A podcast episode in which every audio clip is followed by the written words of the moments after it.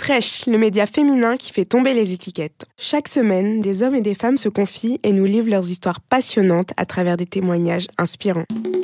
Fresh, le podcast.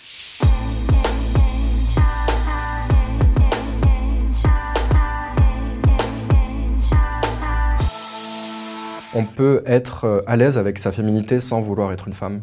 Euh, je suis né euh, sur l'île de la Réunion. J'ai toujours eu du mal à m'intégrer quand j'étais là-bas. L'enfant un peu bizarre, je, ne me sentais pas à ma place alors que c'était l'endroit où j'étais né. Depuis tout petit, c'était toujours il faut que je m'en aille, il faut que, que j'aille ailleurs pour pouvoir m'exprimer beaucoup plus librement. Donc j'ai choisi Paris, je pense que c'est comme le schéma de toute personne qui ne se sent pas à sa place et qui cherche la grande ville pouvoir euh, recommencer une vie et euh, l'anonymat aussi.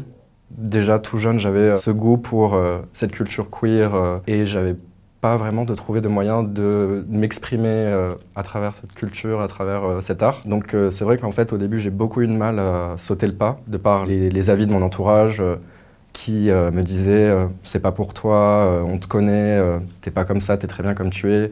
Il voyait plutôt ça comme identité et pensait que je me sentais pas bien dans mon corps d'homme et que je cherchais euh, à être une femme exubérante. Alors que pas du tout. En fait, c'est juste un personnage. Je suis Razel, je suis moi. Et je fais ça à côté comme euh, art. C'est pas un besoin vital de me transformer. J'aime le faire parce que ça me plaît, mais c'est pas moi. C'est un personnage que j'invente et dans la vie que je vis, je suis très heureux euh, d'être ce que je suis, qui je suis on peut être euh, à l'aise avec sa féminité sans vouloir être une femme. Les gens l'oublient. C'est juste une question de société, en fait, d'avoir dit euh, un homme, c'est quoi? Une femme, c'est quoi? Qui l'a dit? C'est la société. Enfin, moi, je pars du principe qu'il y a, quelques centaines d'années de ça, les hommes portaient des talons et des perruques. En France. Mon personnage, donc, Shenara Tanjabi, Shaitan, son histoire, c'est plutôt euh, meuf séduisante avec gingivite aiguë au début, c'était euh, de devenir drag, ça me faisait peur. C'était euh, un projet que je remettais toujours à plus tard. Puis un jour, j'ai sauté le pas, j'ai commencé à ramasser euh, du maquillage à droite à gauche avec des, copines qui s'en servaient plus. Moi, ce que j'aime beaucoup dans le drag, c'est outre l'aspect performatif qui nous donne la confiance en nous, on n'est plus vraiment la même personne et on se permet de faire des choses que dans, la vie de tous les jours, on n'oserait même pas. C'est l'effet que j'ai en fait quand je suis en drag d'être beaucoup plus libre. Dans la vie de tous les jours, maintenant, je suis beaucoup plus à l'aise pour parler avec les gens je suis beaucoup plus à l'aise, même dans mon rapport à mon propre corps en tant qu'homme, et euh, surtout de l'amour de soi, ce que je manquais cruellement.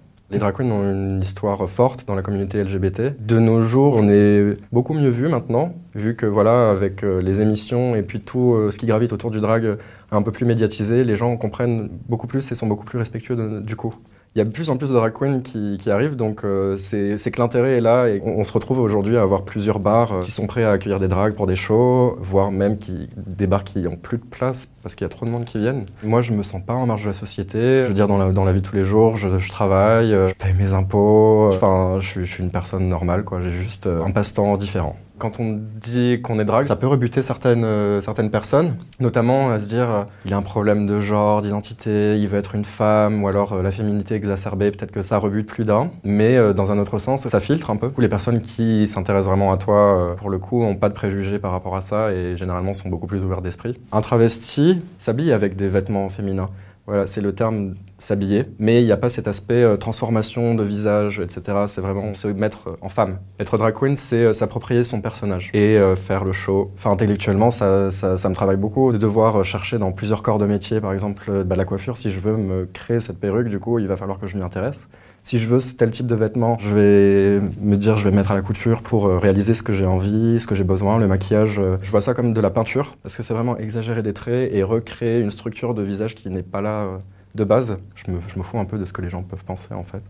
Et ça, c'est ce que le drag m'a appris euh, de plus important, de faire abstraction de ce que les gens peuvent penser, parce qu'en fait, c'est complètement, ça ne sert à rien. Pourquoi tu, te butes à te focaliser sur les, commentaires des autres, alors que en fait, c'est toi qui es le maître euh, de ton bonheur, quoi. Aux gens qui ne comprennent pas ou qui n'acceptent pas ça, je leur dirais tu as tes centres d'intérêt, tu joues au football, c'est peut-être pas forcément mon truc, mais je l'accepte. Alors accepte-moi comme je suis et moi je t'accepterai comme tu es. À toutes les personnes qui auraient envie d'essayer du drag, moi je leur dirais ma chérie va à Sephora, achète-toi un eyeliner et puis laisse ta créativité parler. C'est libérateur en fait. Si t'as envie d'être heureux, ma chérie, il faut sauter le pas. Sinon tu peux rester caché et ton envie va rester là et tu vas pas pouvoir euh, assouvir ce que tu as envie de faire. Donc clairement, euh, lance-toi.